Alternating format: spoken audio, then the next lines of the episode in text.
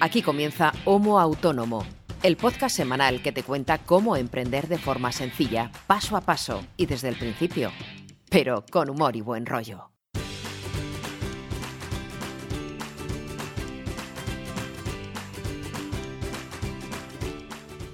Hola, ¿qué tal? Muy buenas a todos y bienvenidos a este episodio número 37 ya de Homo Autónomo.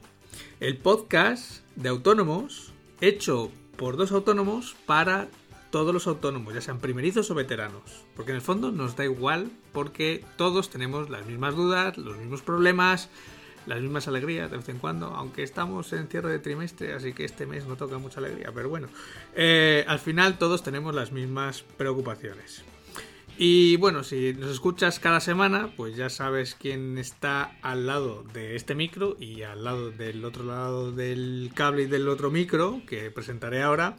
Pero si no, pues te estarás preguntando que quién hace este podcast. Pues al final somos dos autónomos con dos proyectos con ganas de compartir y de hablar lo que vamos haciendo cada semana y de los problemas a los que nos vamos enfrentando.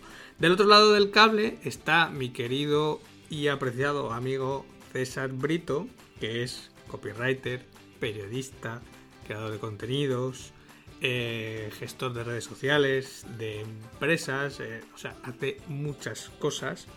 Y un servidor, Ángel Martín, que soy consultor de marketing online y bueno, hago otra serie de proyectos, profesor, formador, etc. Eh, así que César, ¿cómo estás? Cuéntanos. Pues tú lo has dicho, Angelito. Hola a todos y todas, ¿qué tal? De cierre de trimestre. Y eso ya más o menos te da una idea de. Claro, te da una idea del estado de ánimo. El, efecto del error. Eh. no, es que a ver, eh, en fin, cuando llega el cierre de trimestre, pues te meten el palo.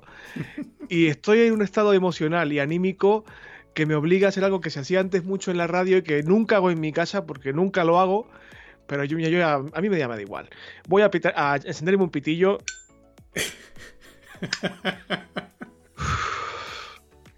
que esto es cero radiofónico, pero es que de verdad que es durísimo. Solo te falta eh, el vaso y la botella de whisky. Ya, eh. No, porque no puedo.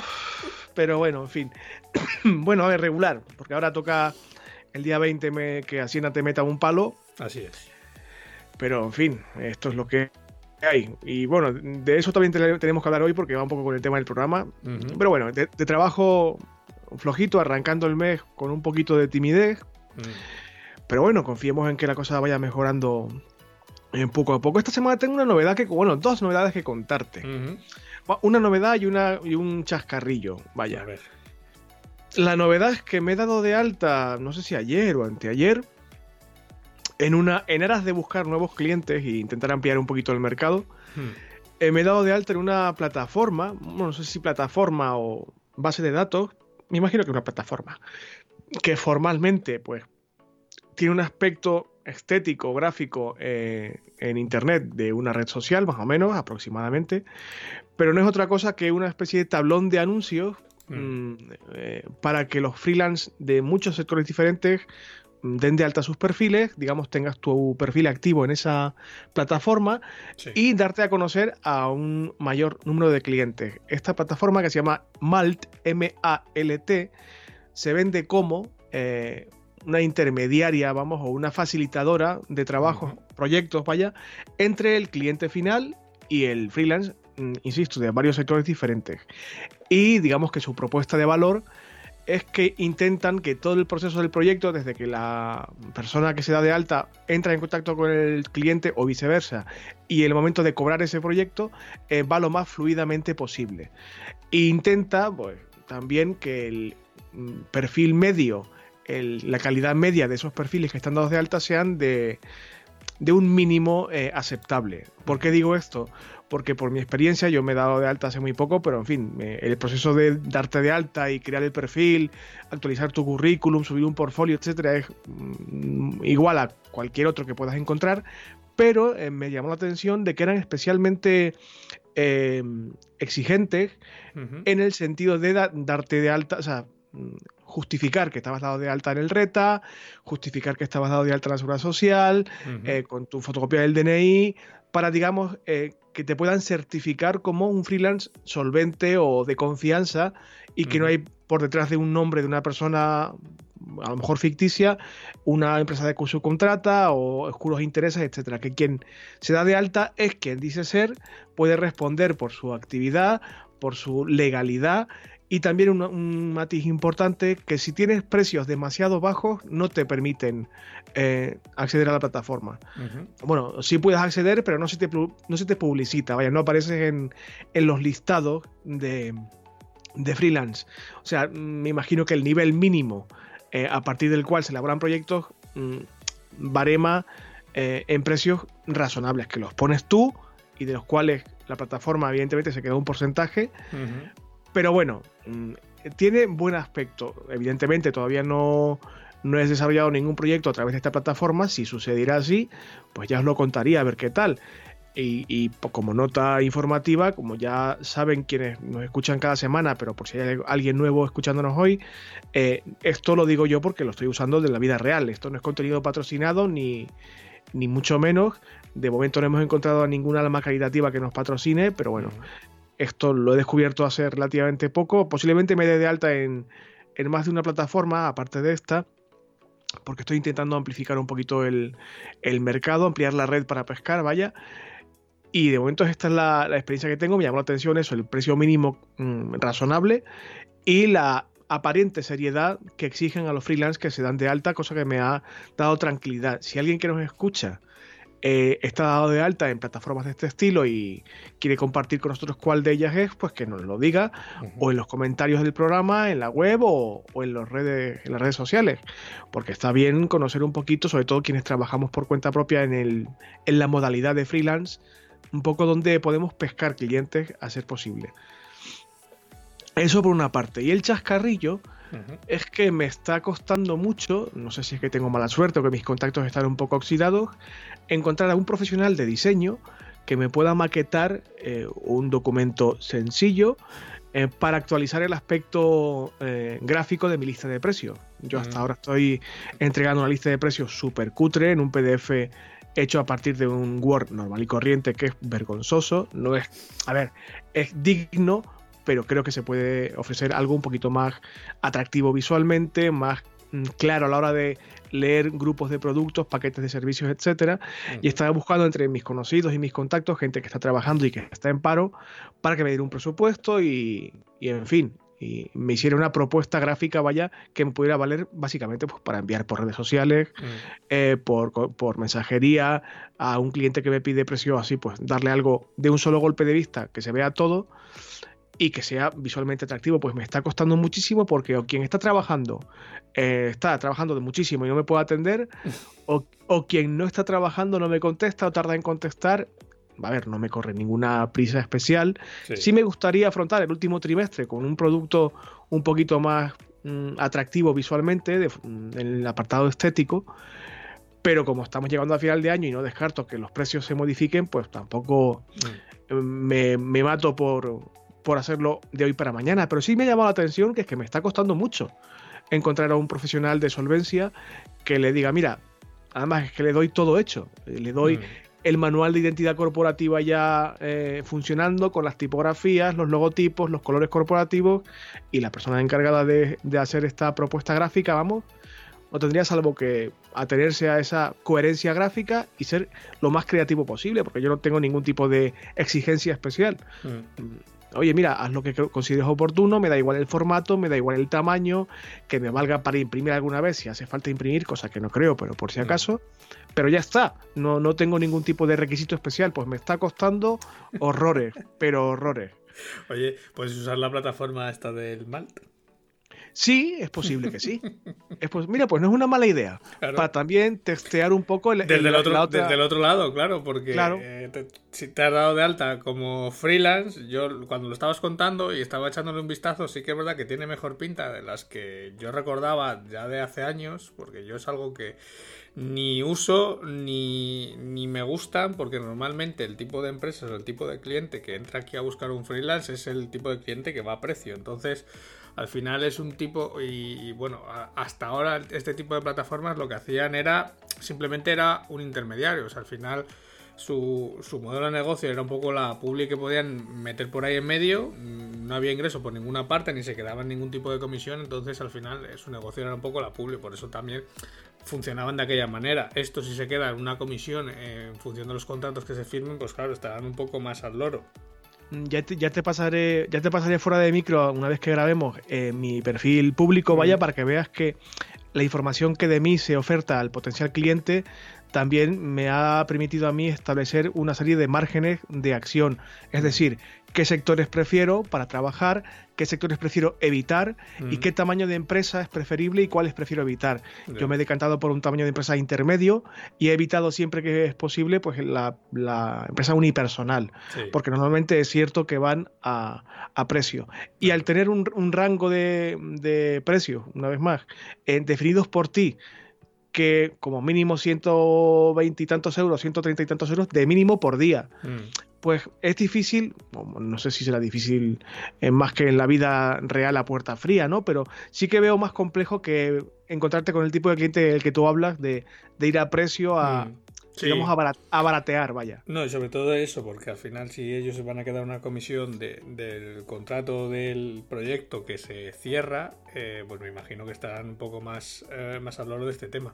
Lo que sí estaría bien es, eh, bueno, dentro de unas semanas que volvamos a hablar de este, de este tema y así nos des un poco de feedback de, cómo ha ido la cosa. Si te ha contactado alguien, si ha habido noticias de algo o, al final es como pasa muchas veces en este tipo de plataformas, que sí hay mucha gente por la parte de, de, la demanda de, empleo, sí, o sea, que hay mucho freelance, pero luego realmente empresas que estén buscando a freelance, luego hay muy pocas. Y al final, pues eso, es algún sitio al que te apuntas del que luego no vuelves a tener noticias en, eh, nunca. Bueno, yo voy a echarle un vistacillo, no sé si a diario, pero voy a estar un poquito encima del tema y vigilaré las estadísticas que te permite monitorizar un poco mm. tu actividad. Es difícil tener ningún dato fiable al tener el perfil días de antigüedad. Pero bueno, vamos a, ver qué ocurre.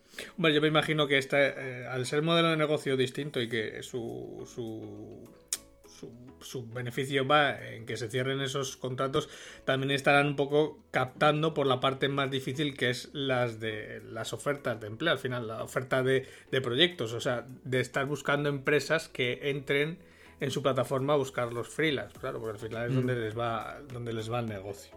Sí, además que tú también puedes proponer proyectos para ver si hay algún potencial cliente en el apartado de en el otro extremo de la ecuación que le interese el proyecto que tú propones. No solamente es una plataforma para demandar empleo, sino para proponer proyectos que puede ser interesante. Bueno, ya, ya os contaré algo.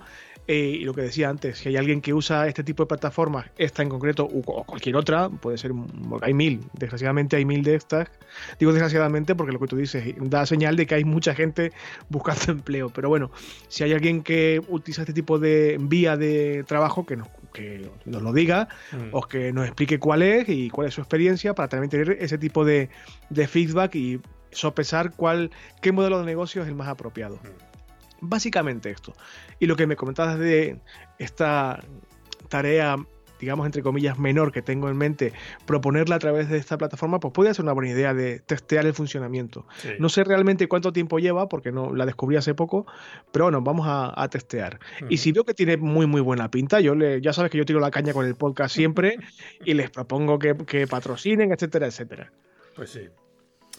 Pues te cuento un poco mi semana que ha sido un poco eh, de locura. De hecho, eh, eh, estamos ahora en la tarde del viernes y, creo que es el rato más tranquilo de toda la semana. Porque te lo decía antes fuera de, de, la grabación y prácticamente esta semana he ido a web por día. De hecho, en cinco días he hecho cuatro webs.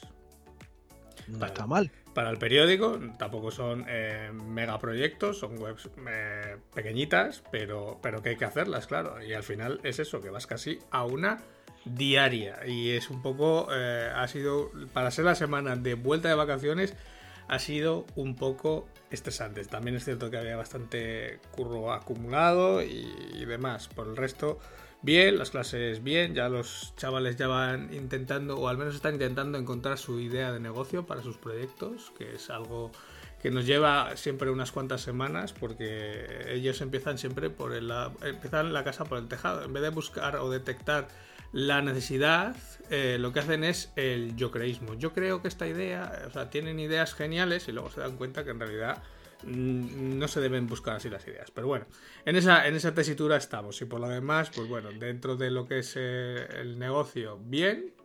Estamos en velocidad de crucero de octubre eh, he tenido alguna migración esta semana, el trabajo de mantenimiento habitual y luego sí que he tenido dos o tres altas de suscriptores, así que bien, contento. En ese sentido, contento.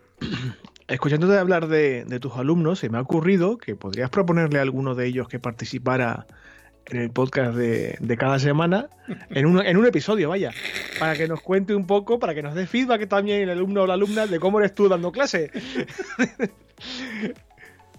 No se ocurre, no sé, si alguno, no sé si alguno nos escuchará, porque sí que sí que hay alguno que, el diario me consta que lo escucha, pero eh, este no sé si, lo habrá escuchado o no lo habrá escuchado. Pero bueno, todo, todo puede ser. Alumnos y alumnas de Ángel Martín, eh, si queréis participar y ponerle verde, yo estaré, encantado.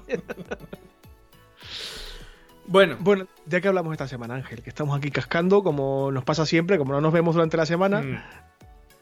Pues vamos con una pregunta que es una quizá de las primeras que uno se plantea cuando decide eh, empezar por su cuenta o, bueno, o, trabajar por su cuenta o empezar a hacer esa actividad por cuenta propia, ¿no? Que es esos primeros trabajos, cuando todavía no tienes facturación suficiente ni tienes clientes suficientes, estás ahí siempre en la duda de si te das de alta, como ya hemos visto en episodios anteriores, o la famosa pregunta es si los cobras en negro. Entonces, vamos a ver un poco en qué situación eh, estamos actualmente eh, entre los dos. Yo creo que lo podemos ir comentando así un poco entre los dos.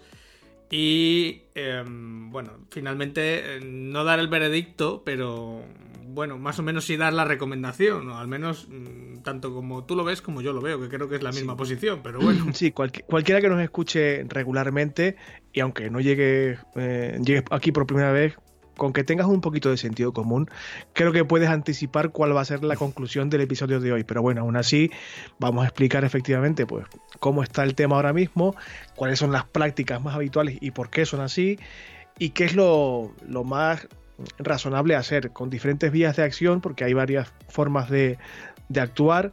Pero bueno, creo que la conclusión general, cualquiera que nos escuche puede anticipar por mero sentido común cuál es que a pesar de ser de sentido común, mm, no quiere decir que sea eh, mm, fácil tomar la decisión hmm. o que sea ventajoso. Eh, hmm. una, cosa es lo que dice el sentido común y otra cosa es lo que dice la vida real, ¿no? Y que no siempre, no siempre está en el mismo nivel de, equilibrio. Pero bueno, nosotros nos, nos, limitamos a plantear una recomendación por, por experiencia propia, vaya.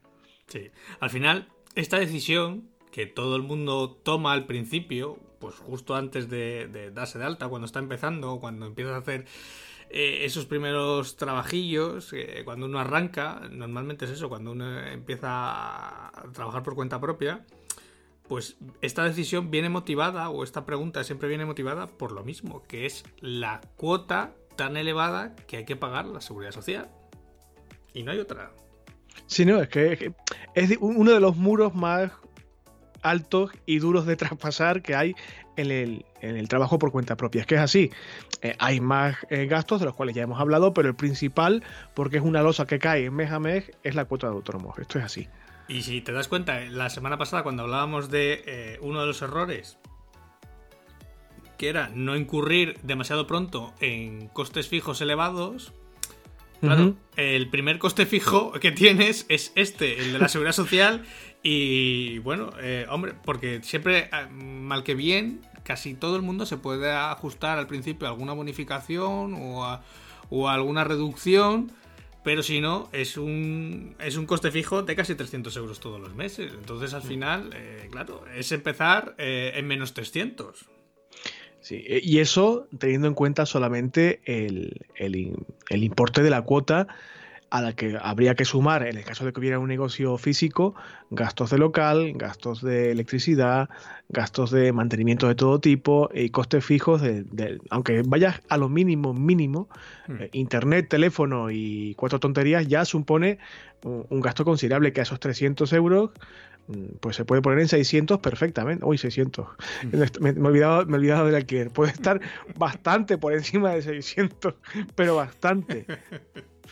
Entonces, como esto es, fácilmente eh, bueno, opinable y discutible y bueno, y es que hay mucho escrito de esto, sobre todo en internet, y de hecho, dependiendo de donde leas, pues te van a decir eh, que no, que lógicamente que te des de alta desde el principio, o que sí, que mira, em, eh, que hay cierto vacío legal y que no pasa nada, pues bueno, ni, ni una cosa ni otra. Vamos a intentar mm, poner un poco los puntos sobre las sillas, ¿no? Entonces al final, eh, como esto es algo que puede incurrir eh, finalmente en una sanción, pues hay que andar con, pies de plomo al final. Sí, es que además la, sanción puede ser muy, ahora lo veremos, puede mm. ser muy alta y te puede hacer polvo antes de empezar casi. Sí, entonces, lo que está claro, y esto es impepinable, es que Hacienda, la agencia tributaria, obliga a estar dado de alta para facturar cualquier trabajo. Es así. Cualquier trabajo. Incidimos mucho lo de cualquiera. Claro, tanto por cuenta propia como por cuenta ajena. Hay que estar dado de alta en la seguridad social. Claro. Entonces, a partir de aquí, claro, hay muchos supuestos, entre comillas, que, que, se puede acoger cuando uno está en esta tesitura de, de empezar como autónomo. Entonces, ¿cuándo es posible facturar sin ser autónomo. Porque al final la normativa lo que dice es que las personas que realicen una actividad económica a título lucrativo de forma habitual, personal y directa, sin tener un contrato de trabajo, deben darse de alta en el RETA. Es decir, que cuando tengas una actividad económica de la que te estés beneficiando de forma habitual y que no sea a través de un empleador, pues tienes que sí o sí estar dado de alta en el régimen especial de trabajadores autónomos. Claro. Pero aquí hay una palabra clave en toda esta cuestión. Que es ¿qué coño se considera habitual? Claro. Claro, es que habitual, en fin, hay, hay muchos... Mira, me, limito a ponerme a mí de ejemplo, que quede un poco feo. Eh, yo trabajo eh, habitualmente con varios clientes, pero hay meses en los que no contacta conmigo. El hecho de que yo no trabaje dos meses seguidos con un cliente no implica que no sea uno de mis clientes habituales y viceversa. O sea que lo de habitual es que la ley, no sé, podría haber sido más clara posiblemente en ese sentido, pero claro, me imagino que habrán querido cubrir cuanto más terreno eh, legal posible, mejor. Claro, porque yo, por ejemplo, un trabajo habitual es, por ejemplo, el que yo tengo en el periódico. Yo tengo una jornada de ocho horas eh, cinco días a la semana. Eso es un trabajo habitual en el que tengo que estar ese número de horas en esa oficina trabajando para una empresa. Eso es un trabajo habitual. Lo que yo puedo hacer luego desde mi casa, que hoy, por ejemplo, pues sí, tengo que hacer cosas, o mañana, o el lunes, pero a lo mejor hay otros días que se pasan tres días durante la semana y no haces prácticamente nada de ningún cliente, eh, claro, eso es habitual, eso no es habitual. Eh, claro, mm, no está en la norma, al no estar definido qué se entiende por habitual, o sea, tiene que ser tantas horas al mes o tiene que ser, claro, un criterio. Pues claro, al final esa ambigüedad es lo que genera este limbo en el que precisamente se encuentra este punto. Claro, es que, ¿y cómo demuestras que un, que un trabajo es habitual? ¿Hay forma de demostrar eso de forma como documental? Eh, ¿Vale con una declaración jurada? ¿Tienes que ir con un notario a todas partes? Claro. Al final esto es lo que es lo que ha ido pasando y durante años que claro mm, cuando a alguien digamos le han pillado o la seguridad social le ha pillado estando pues eso que ha estado facturando en hacienda pero no estaba dado de alta en la seguridad social Claro, la inspección de trabajo actúa, te sanciona, eh, te, sí, te sanciona, te pone, te pone una sanción económica. Y claro, ha habido gente que lo ha recurrido a la justicia. Y claro, aquí ya entra en la interpretación del juez. ha habido jueces que han dicho que, pues mira, que este, lo que estaba haciendo este señor no era un trabajo habitual y por lo tanto la sanción no ha lugar. Y ha habido otros jueces que han dicho que, mira, aunque trabajes dos horas eh, cada cinco días en tu casa, como estás ganando dinero, eh, es un trabajo habitual. Entonces, y sí ha habido sanción. Entonces, ahí es el, esa es la mayor duda. Entonces. No solamente eh, nos enfrentamos a. Disculpa que te he cortado, no nos enfrentamos solamente a la ambigüedad de lo que dicta la ley, sino que estamos sujetos y sujetas a la interpretación de un juez que, en fin, no deja de ser una tercera parte implicada. Mm. Sobre todo, los jueces eh, han visto que no había sanción o que no era sancionable cuando se ha podido demostrar que ese usuario, que ese autónomo, bueno, ese autónomo, esa persona que estaba facturando sin estar dado alta de autónomo, no estaba llegando con sus ingresos al salario mínimo interprofesional, es decir, a esos 12.600 euros anuales. Pero claro, mm, a raíz de ahí hay quienes dicen que facturar sin ser autónomo cuando no se alcanzan esos ingresos mínimos, ojo, ingresos, no beneficios, pues por lo tanto, claro, dicen que es legal. Cuando no es que, no es que sea legal o ilegal, es alegal, es que no está regulado en realidad. Entonces ahí, al final, en la duda es el problema de toda esta cuestión. Claro, es que hay, hay, una laguna, un vacío que es que, claro.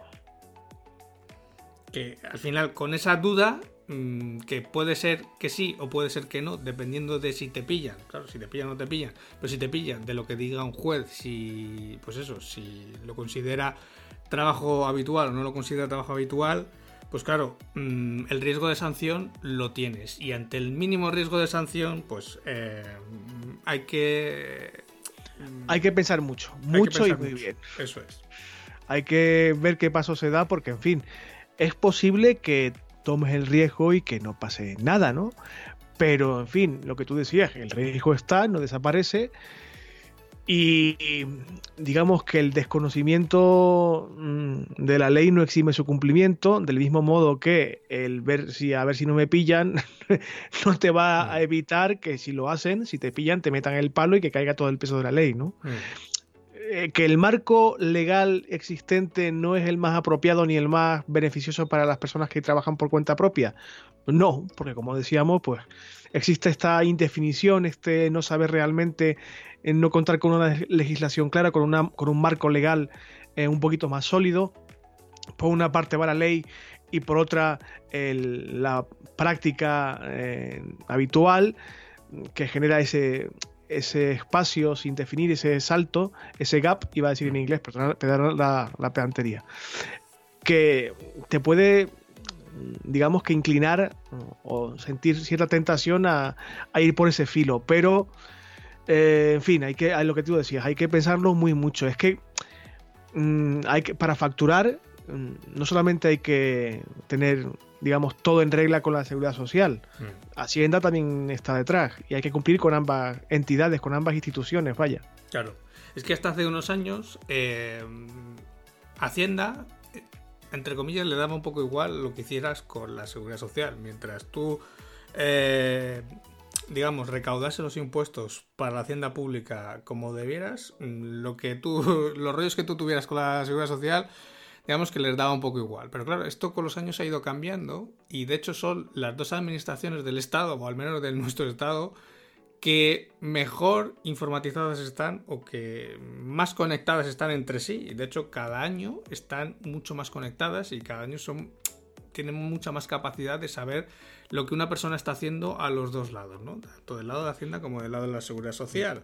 Entonces, cuando tú te das alta en Hacienda, cuando igual que vimos en, los primeros episodios, pues a través de esos formularios o esos modelos, tanto el 036 o el 037, pues son, son trámites que no tienen ningún coste, son gratuitos, que los puedes hacer en una mañana, en una hora, con la clave PIN, como ya hemos visto. Claro, lo que estábamos haciendo es simplemente darnos de alta en Hacienda. Y a eso lo que nos obliga es a declarar los ingresos que estamos obteniendo por el IVA que estamos recaudando. ¿vale? A través de ese modelo 303 y a través del IRPF, luego en los modelos 130 de la declaración de la renta, claro.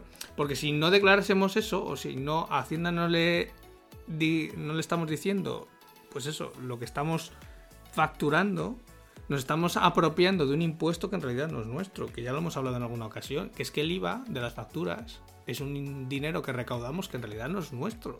Por eso se debería, por eso se debe separar normalmente, porque es un dinero que sí que lo tienes tú porque te lo ha dado el cliente, para que tú lo pagues por él a Hacienda. Que el hecho de que en las facturas desglosadas figure el importe del IVA aparte no es por un capricho de estética, vaya. es porque es que es un dinero que no es. Aunque duele mucho reconocerlo, esas perras no son tuyas, olvídate. Eso es. Entonces, aunque mm, tú no lo declares, Imagínate que tú pues lo vas a hacer en negro, te planteas hacerlo en negro, ni te das de alta en Hacienda, ni te das de alta en la Seguridad Social. O bueno, te das solamente de alta en, Hacienda sin darte de alta en la Seguridad Social. Entonces, aunque tú no declares esas operaciones, esas transacciones que estás haciendo con tus clientes, claro, si tú estás emitiendo las facturas, pero no las estás llevando a Hacienda, claro, la otra parte, a la, a la persona que tú le emites la factura, claro, la va a contabilizar en Hacienda, porque claro, tiene un IVA que se puede desgrabar, entonces, claro, al final el sistema cada vez está más informatizado y cada vez es más capaz de detectar estos desajustes. A ver, esta persona está diciendo que tiene una factura a nombre de fulanito con NIF no sé cuántos, y sin embargo, el otro lado, el NIF no sé cuántos, no ha declarado eh, este IVA, ni lo ha ingresado, ni nada. ¿Dónde está este IVA? ¿Qué ha pasado? Claro, la, la, digamos que el escenario donde es más posible escurrir un poco el bulto es el, el que se plantea cuando el, el, potencial cliente o el cliente, vamos, que paga en negro, mm. tampoco declara esa factura. Es decir, yo te, ¿cuánto me cobras? Oye, pues te cobro por este trabajo, por esta ñapa que te voy a hacer o por este tal, pues te cobro 600 euros. Vale, mm. como esto, tacatá, el fajo encima de la mesa, yo quedo contento porque me han hecho el trabajo, el que cobra queda contento porque tiene el, el dinero contante y sonante, pero no hay constancia documental alguna. Mm. Claro. Esto, digamos que es más difícil, eh, por decirlo así, detectar por parte de la administración. Pero, pero, eso nos indica, no, no, significa, vaya, que alguien que conozca que tú estás haciendo esa actividad eh, pueda denunciarte sin que tú seas consciente. Claro. Entonces. Es decir, algún competidor de tu sector, por ejemplo, que esté yendo por lo legal y que sepa, por el motivo que sea, que tú estás cobrando en negro y no te están ni pidiendo facturas ni tú emitiéndolas, pero te lo estás llevando muerto, hmm pensará con toda lógica, vamos a ver, ¿por qué yo estoy yendo por lo legal? y pagando mis impuestos, estoy, digamos, dejando de ganar, entre comillas, ese IVA que no es nuestro, como lo decíamos ahora. Mm. Y estoy, digamos, haciendo todo según me indica la, administración.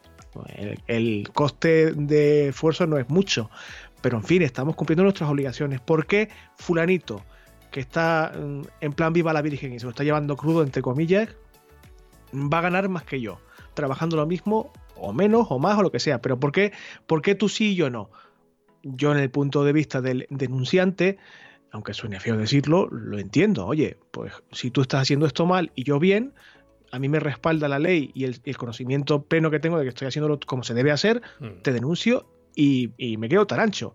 Y la ley, en este, en este caso, respalda al denunciante. Hombre, es que al final no deja de ser competencia desleal, porque Efectivamente. tú estás pagando tus impuestos, estás pagando tu seguridad social, estás aportando al Estado, mientras que la otra persona que no está declarando ni Hacienda ni está pagando la seguridad social, pues claro, es topada la saca, como dicen.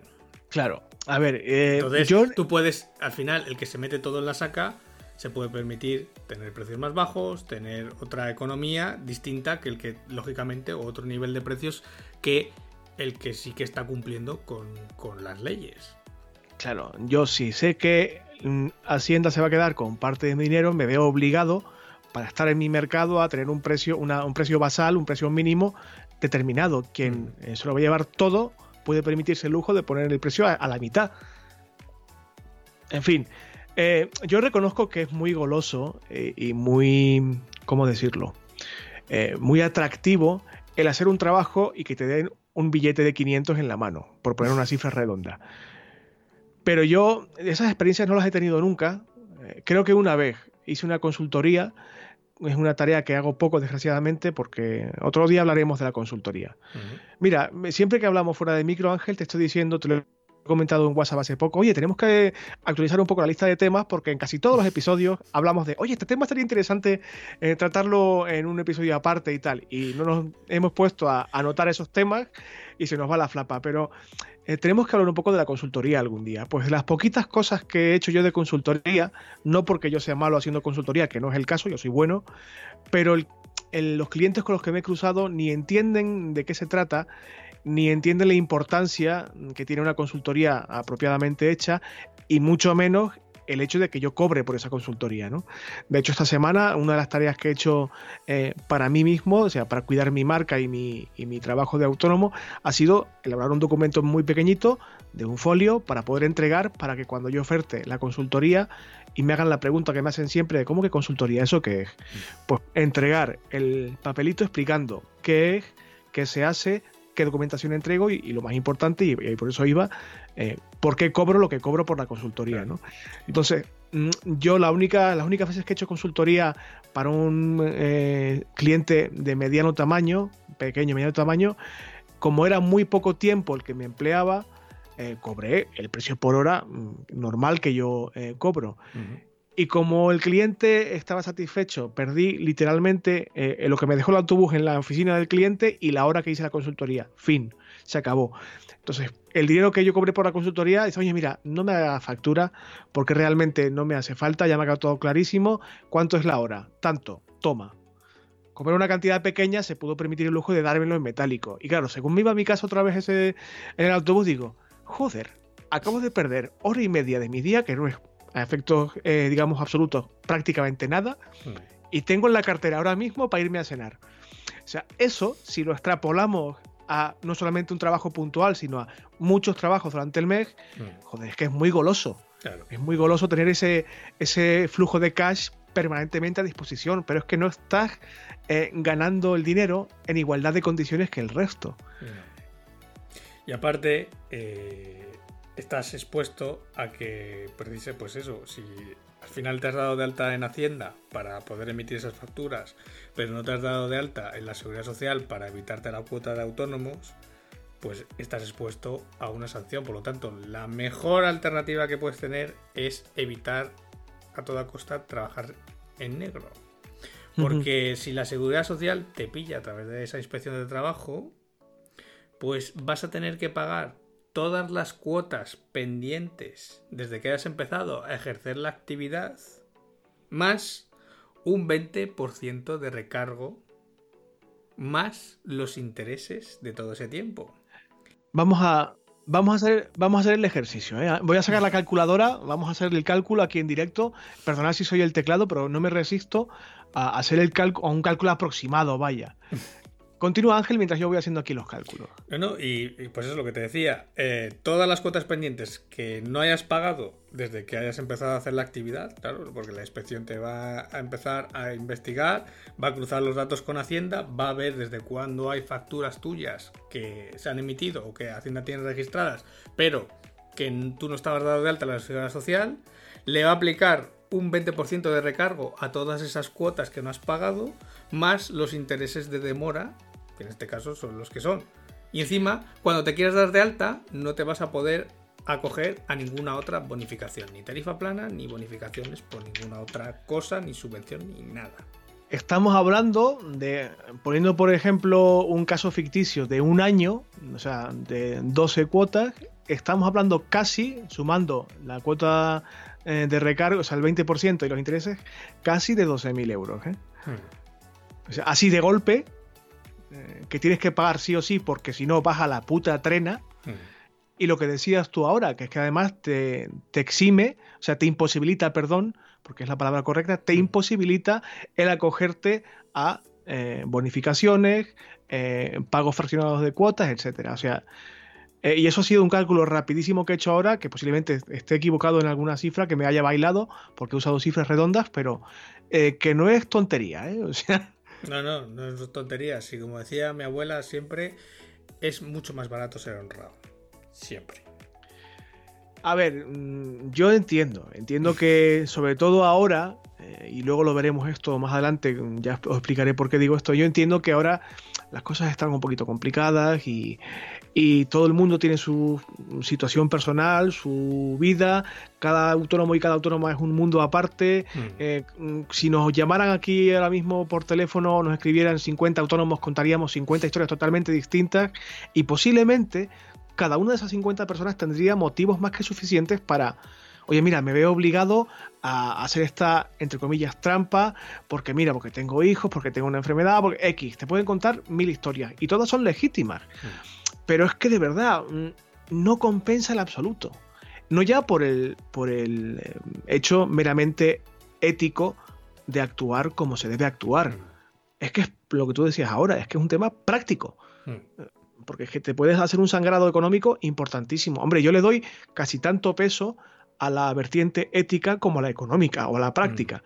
Sí pero entiendo que lo que, lo que digamos puede llamar más a la acción es el tema práctico, el ser pragmático, decir, vale, si hago esto eh, como no se debe, voy por la sombra oscurita del, por el lado oscuro, vaya, como Darth Vader, ¿qué me puede pasar? Esto.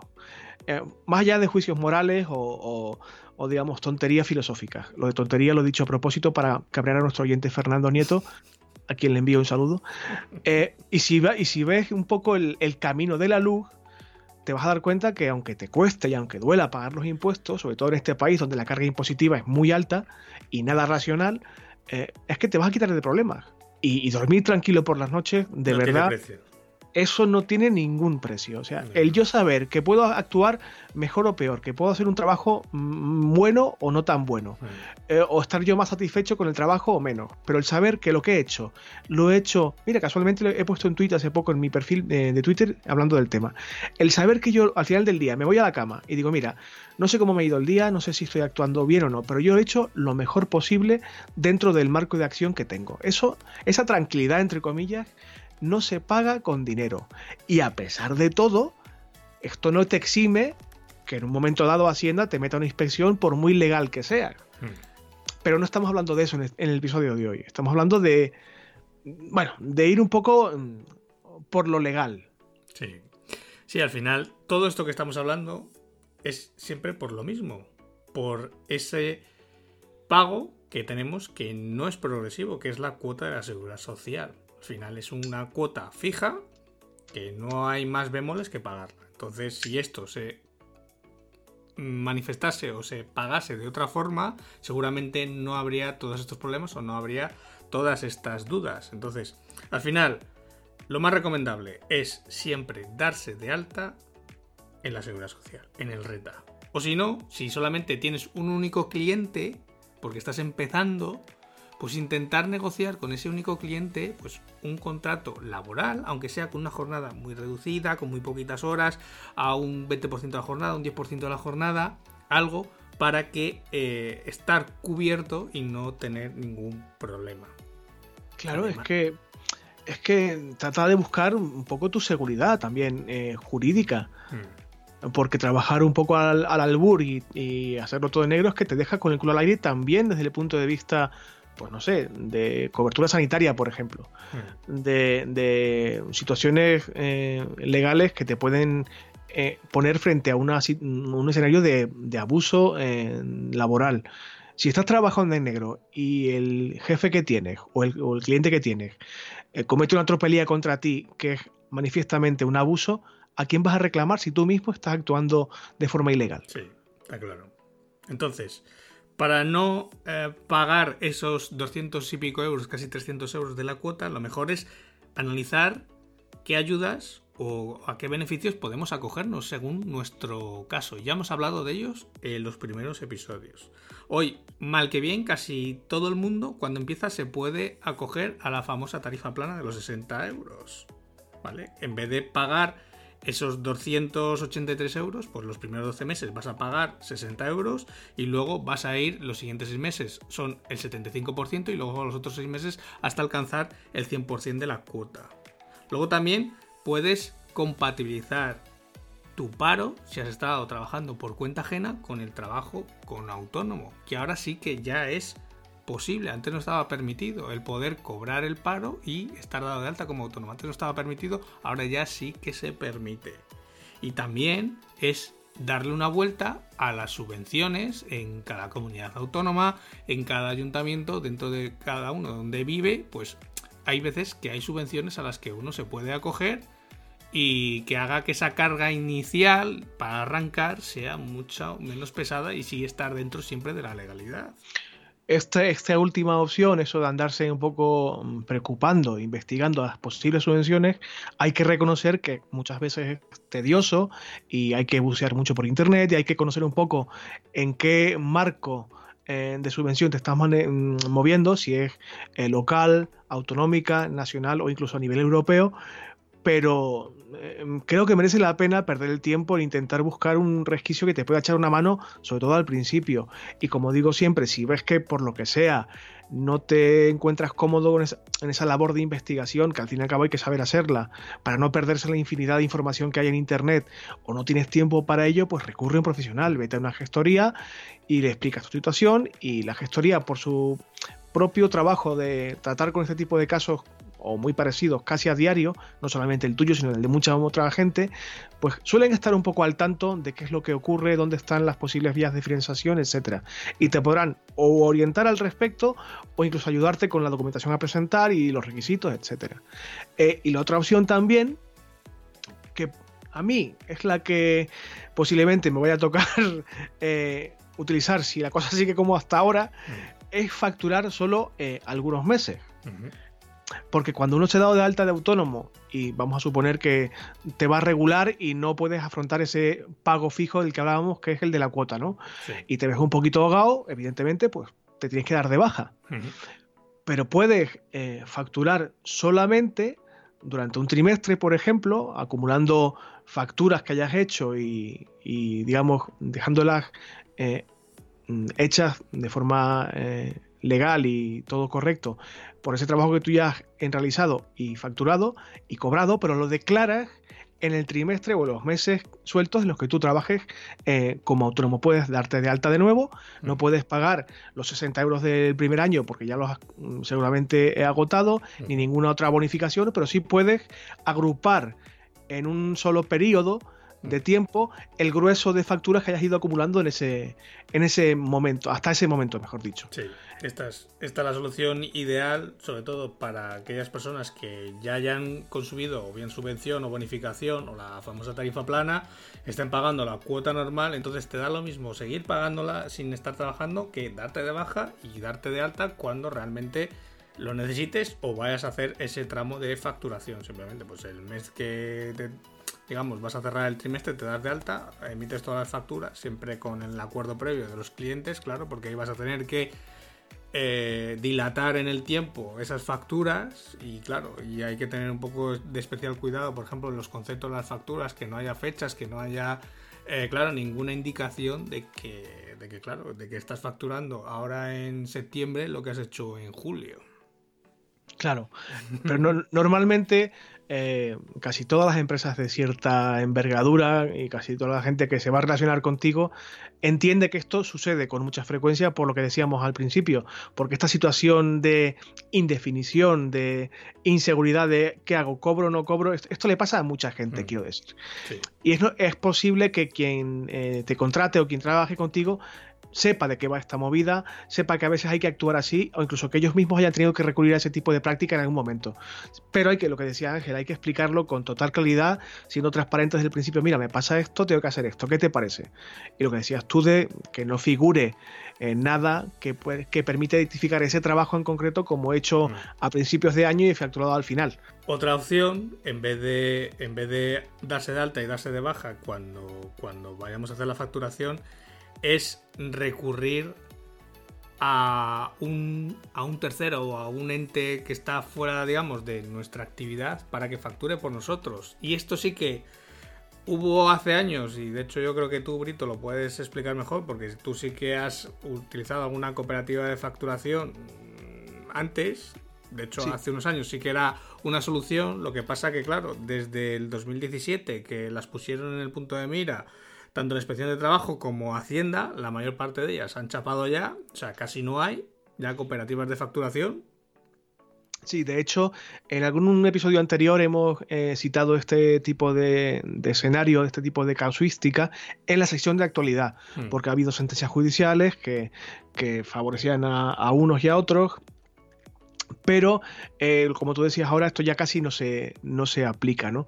Eh, hasta hace bien poco uno podía, sin ser autónomo, mm, digamos, unirse a una cooperativa de facturación de este estilo, casi siempre son, eran sectoriales, en mi caso, por ejemplo, la que yo estuve utilizando era eh, de periodistas y gente dedicada a la comunicación audiovisual, que como estaban girando su trabajo en torno al mismo sector, se agrupaban, entre comillas, sin ser esto así, pero para que me entendáis, ejercían de lobby y eh, era eh, la cooperativa a quien tú facturabas. Oye, mi trabajo de este mes ha sido de tanto, la cooperativa emitía esa factura a tu nombre, pero era legalmente la cooperativa quien facturaba y quien a su vez te daba el dinero de esa factura menos un porcentaje, casi siempre era mínimo el porcentaje, pero vamos, para mantenerse, eh, que conllevaba pues esa, ese puente o esa facilidad que a ti te otorgaba eh, el no tenerte que dar de alta autónomo y no tener que cargar con esa mm, imposición de la cuota fija mensual que era antes igual de elevada que hoy, ¿no? Eh, pero como bien decías, pues Hacienda se dio cuenta de que esto era. Se formó una especie de burbuja que en lugar de. Claro, una burbuja que respondía a una situación que aún se mantiene. Y lo que yo no entiendo es por qué Hacienda dijo: Vale, ¿qué está haciendo la gente para que su trabajo sea más llevadero? ¿Vale? Asociarse, tal, o sea. Eh, ¿Y dónde está el problema?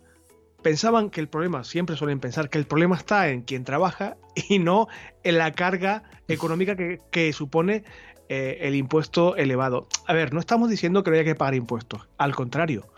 Eh, si estáis atentos a lo que estamos diciendo, estamos recomendando eh, justo al revés, que se vaya siempre por lo legal y que se pague el impuesto correspondiente, porque a ver, aquí estamos todos a la misma, ¿vale? O sea, gente, mm, no hay que ser hijo de puta o hija de puta y pensar que estás tú solo en tu mercado, con tu producto, con tu servicio. Hay mucha gente que está lo mismo que tú y que está intentando ganarse la vida mm, dignamente como puede, ¿no? Estamos todos a lo mismo, estamos todos en el mismo barco. Y hay que intentar ser lo más legal posible. Pero eh, la administración o el Estado, vaya, en lugar de darse cuenta de que lo que está mal es un coste elevado, sobre todo para quien empieza, y en lugar de plantear una, un pago de cuotas progresivo o proporcional a la facturación, etcétera, no, establece el límite de la cuota mm, de forma inamovible, como si fuera grabado en piedra, y cualquier resquicio que tú intentes buscar para facilitarte tu trabajo, eh, van a por ti. Yo tengo mi, en fin, tengo mi opinión al respecto. entiendo que lo más razonable y lo deseable sería eh, plantear un modelo que no fuera tan lesivo eh, para los autónomos y autónomas, sobre todo para quien empieza, que es el grueso de la gente que nos escucha, espero, y que pudieras en un plazo de 3, 4, 5, 6 años ir arrancando sin que tu obligación con el Estado te supusiera la mitad o más de la mitad de tu facturación anual. Pero esto es un debate que no podemos plantear hoy porque sería ya eterno hablar de esto. Pero lo que decíamos, que esa opción de. A mí, particularmente, me fue bien en su momento, pero porque los trabajos que yo hacía eran eh, tan pequeños, tan. De, tan poco dinero y tan puntualmente que no me suponía ningún problema eh, facturar a través de una cooperativa. Pero realmente no.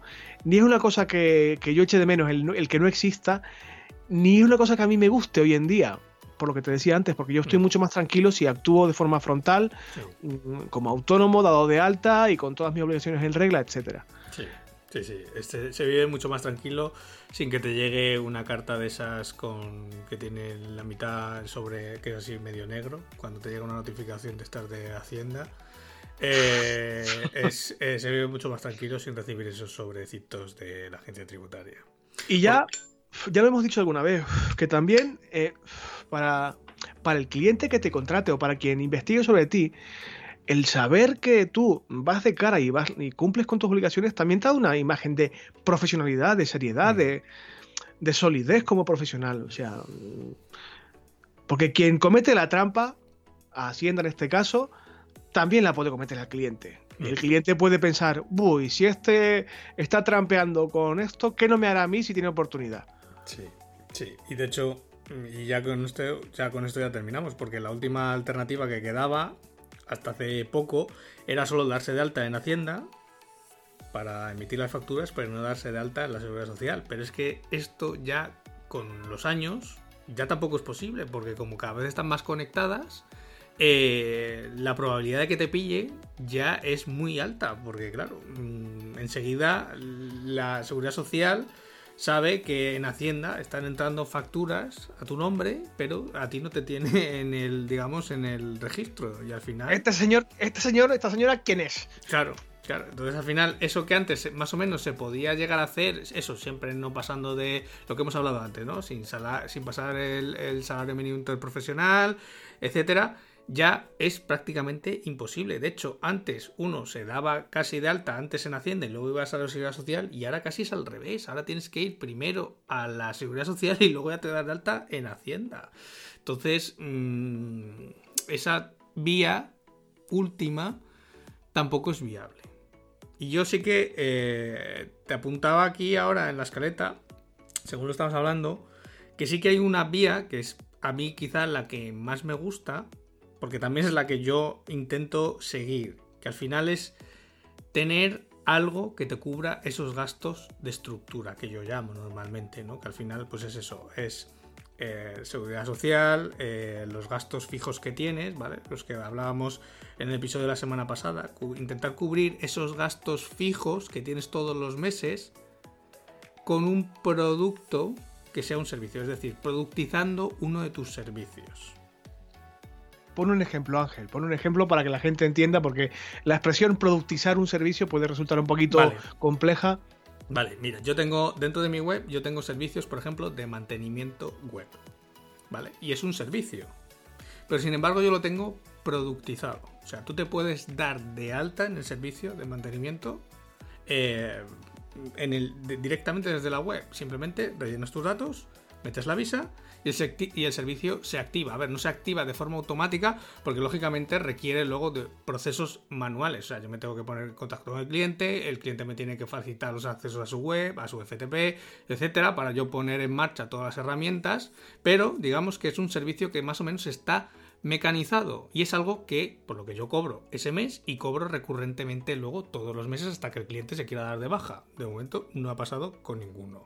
Entonces, esos, ese tipo de productos, ¿vale? Que yo llamo servicio productizado, que tengo alguno más, como son esos suscriptores premium, eh, a mí me cubren los gastos de estructura, que es decir, seguridad social, eh, los costes que tengo fijos de internet, de móvil, etcétera, todos esos gastos que digamos que te hacen partir de menos X todos los meses, a mí me los cubren este, este servicio productizado o estos servicios productizados que al final son ingresos recurrentes que entran todos los meses, pero que me cubren esos gastos fijos. Entonces, a partir de ahí, todo lo que sea eh, otro tipo de servicios o de, sí, de servicios que venda, de consultoría, de desarrollo, etcétera, eh, digamos que ya no, no necesitan cubrir esa parte, o sea, parte de esos beneficios no van a cubrir esos gastos, sino que esos gastos ya están cubiertos con estos productos de estructura o estos servicios productizados. No sé si me he explicado con claridad o... Perfectamente,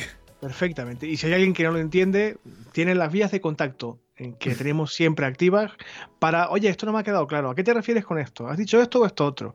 Ya sabéis que podéis eh, ponernos en contacto con nosotros a través de la web homoautonomo.com barra contactar o a través de las redes sociales.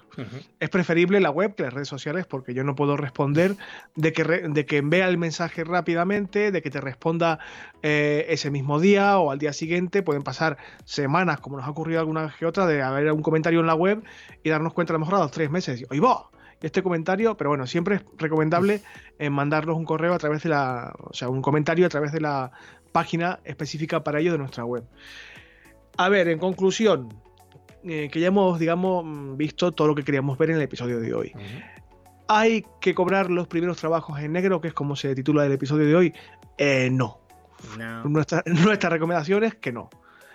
porque te va a dar muchos problemas y si te pillan, eh, no solamente tú puedes tener problemas, sino que te va a doler el bolsillo muchísimo.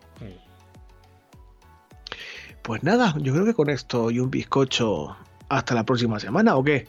Pues sí, al final hemos respondido a esa pregunta de, de esos primeros trabajos, de si se cobran en negro o no. Y hemos dicho claramente que no y hemos dado bastantes razones por las que creemos que no. Así que, bueno, cada uno tiene, o sea, tenés muchos caminos para intentar, eh, pues eso, que la cuota de autónomo sea la mínima posible para que no sea tanto gasto fijo y distintas formas de intentar cubrir esos gastos fijos de alguna forma para que no te supongan en realidad un gasto. Entonces. A, ver, no hay que ser gilipollas. Si por lo que sea, si la situación en la que te encuentras eh, te obliga prácticamente o no tienes otra salida en ese momento que cobrar en negro, mm, no seas tan idiota de decir, es que los chicos de un autónomo me han dicho que no puedo. A ver, pues si tienes que hacerlo, hazlo, sabiendo lo que te puede ocurrir. Claro.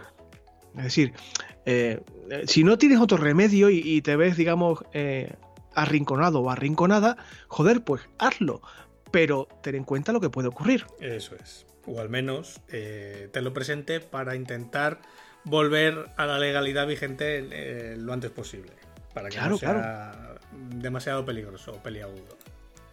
Pues poquito más, amigo mío. Si quieres, mm, damos un repasito a la actualidad, que esta semana nos va a dar ganas de llorar, pero bueno, si quieres, pasamos un poquito por la actualidad y nos vamos hasta la próxima semana. Venga, vamos con ello.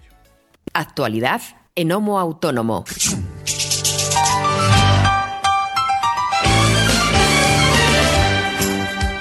Bueno, bueno, bueno. Como te decía, esta semana Mm, a ver, esto, mm, como es un podcast, lo podéis estar escuchando en abril de 2034. o sea, no sé cuándo vais a escuchar esto.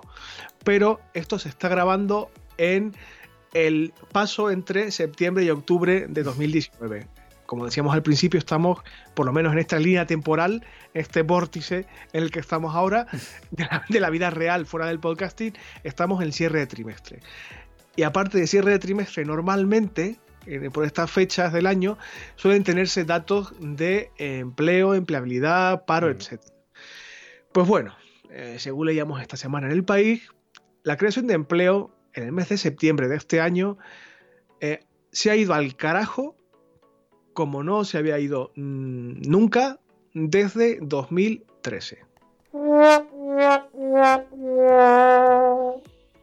Y esto, pues evidentemente, es una mala noticia. El resto de noticias de la sección de actualidad se pueden leer eh, de forma o, ver de forma independiente, pero como veréis ahora, todas están relacionadas y mm, pueden permiten sacar una serie de conclusiones que también son un poquito de apretar un poco el culete.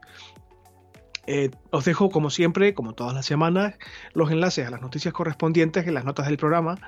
Eh, pero es que no solamente ha sido eso, el dato, ese es el dato negativo de, esta semana y de este mes, por ende. Es que también la industria, según veíamos en el mundo, ha eh, sufrido un parón brutal eh, en el mes de septiembre por, varios motivos, pero principalmente porque el motor de la economía europea, que es Alemania, eh, ha sufrido una fuerte frenada, un fuerte impacto negativo. Y estarás pensando, me cago en la puta, eh, todos son malas noticias. Pues espérate, espérate porque no hemos terminado todavía.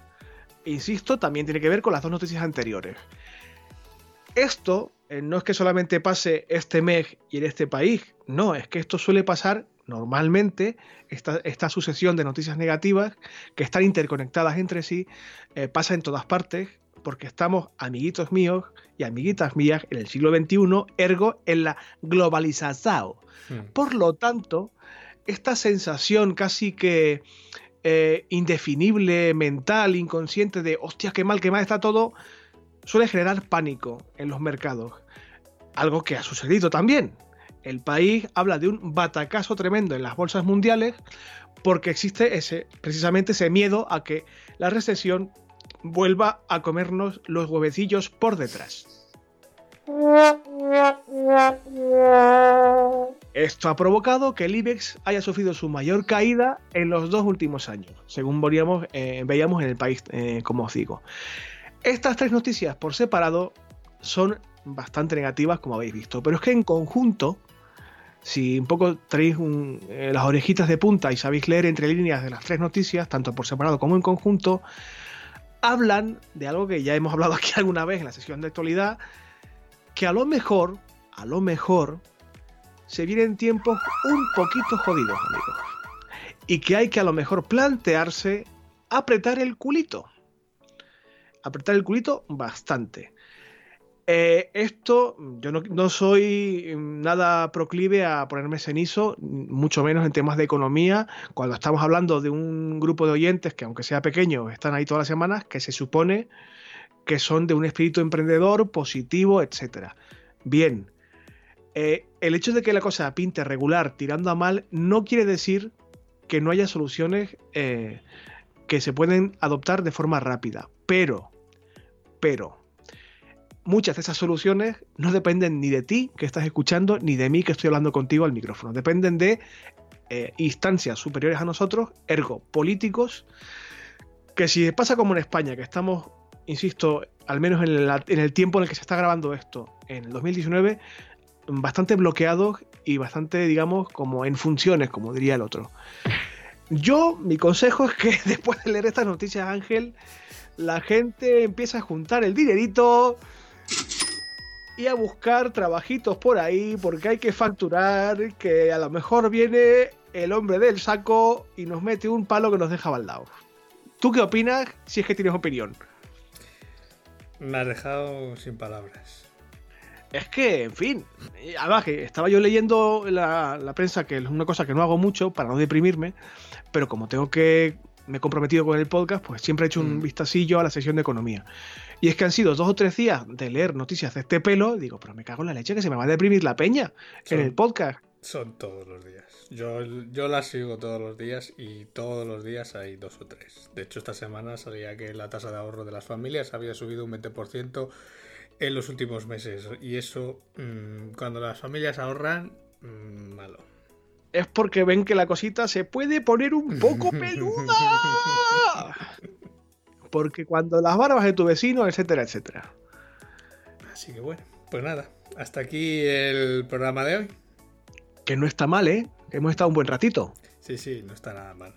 Así que nada, simplemente daros las gracias a todos por acompañarnos en esta semana y en este episodio número 37 en el que hemos visto que no debes cobrar en negro esos primeros trabajos por muchas razones, pero sobre todo porque las sanciones son bastante cuantiosas. Hemos visto también eh, distintas formas que tienes para intentar que ese golpe inicial no sea tan duro, incluso para que ese gasto fijo que tenemos los autónomos todos los meses, pues no te suponga un gasto, sino que sea algo que se pague casi hasta de forma automática, si lo sabes eh, montar bien, pero mm, sobre todo para que tengas un poco de claridad sobre este tema porque sí que es un tema que como está ahí en el limbo y nadie sabe a ciencia cierta pues si sí o si no, incluso en Hacienda o en la Seguridad Social, dependiendo de a quién pregunte, pues te dicen una cosa, te dicen otra, pues bueno, hemos intentado poner un poquito de claridad en el asunto. Como siempre, Muchas gracias por acompañarnos, por vuestras valoraciones 5 estrellas en iTunes, vuestros corazoncitos verdes en Spotify y por vuestros me gusta y comentarios en iBox, que no hemos tenido ninguno esta semana. ¿Qué pasa con el feedback?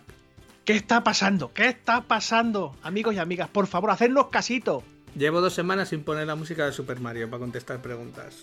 Se me va a oxidar el MP3 ahí. Claro, o sea, que estamos aquí para contestar preguntas. Bien o mal, pero para contestarlas, copón. Algo haremos. claro. Así que nada, si nos dejáis sus comentarios, sobre todo en iBox, eh, pues bueno, nos ayudarán a subir en los rankings. Y si no son en iBox, si son a través del formulario de contacto, o a través de Twitter, o a través del Telegram, o a través de, no sé, señales de humo, pues al menos intentaremos contestaros, ¿vale? Eh, lo dicho, muchas gracias por estar al otro lado una semana más con nosotros. A ti, César, darte las gracias por estar otra semana más aquí conmigo, aunque te hayas fumado cuántos cigarros, tres, cuatro, porque he oído el mechero no sé cuántas veces. Estoy muy nervioso. Está todo muy mal. Voy a darme al, pegamento para oler. a nifar pegamento como los 70 y 80. Dios mío. Pues nada, a todos los demás, eh, simplemente muchas gracias de nuevo y nos escuchamos el próximo sábado con un nuevo episodio de Homo Autónomo. Hasta entonces, feliz semana a todos. Adiós. Adiós a todos.